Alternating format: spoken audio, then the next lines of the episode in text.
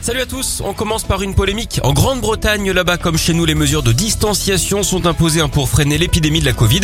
Sauf que la neige s'en est mêlée ces derniers jours. Résultat, 200 jeunes se sont livrés à une gigantesque bataille de boules de neige dans un parc de Leeds. Au mépris évidemment de toutes les consignes sanitaires, c'était d'ailleurs complètement assumé. Un étudiant interrogé a expliqué que c'était l'événement le plus amusant auquel il avait participé en étant sobre, c'est vous dire. La police a fini par disperser hein, ses grands enfants dans le calme.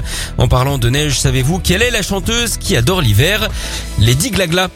On termine en Australie avec un pigeon qui va peut-être échapper à la peine de mort. L'oiseau devait être euthanasié après avoir enfreint une mesure de quarantaine. Il aurait quitté les États-Unis et parcouru 15 000 kilomètres pour rejoindre l'Australie.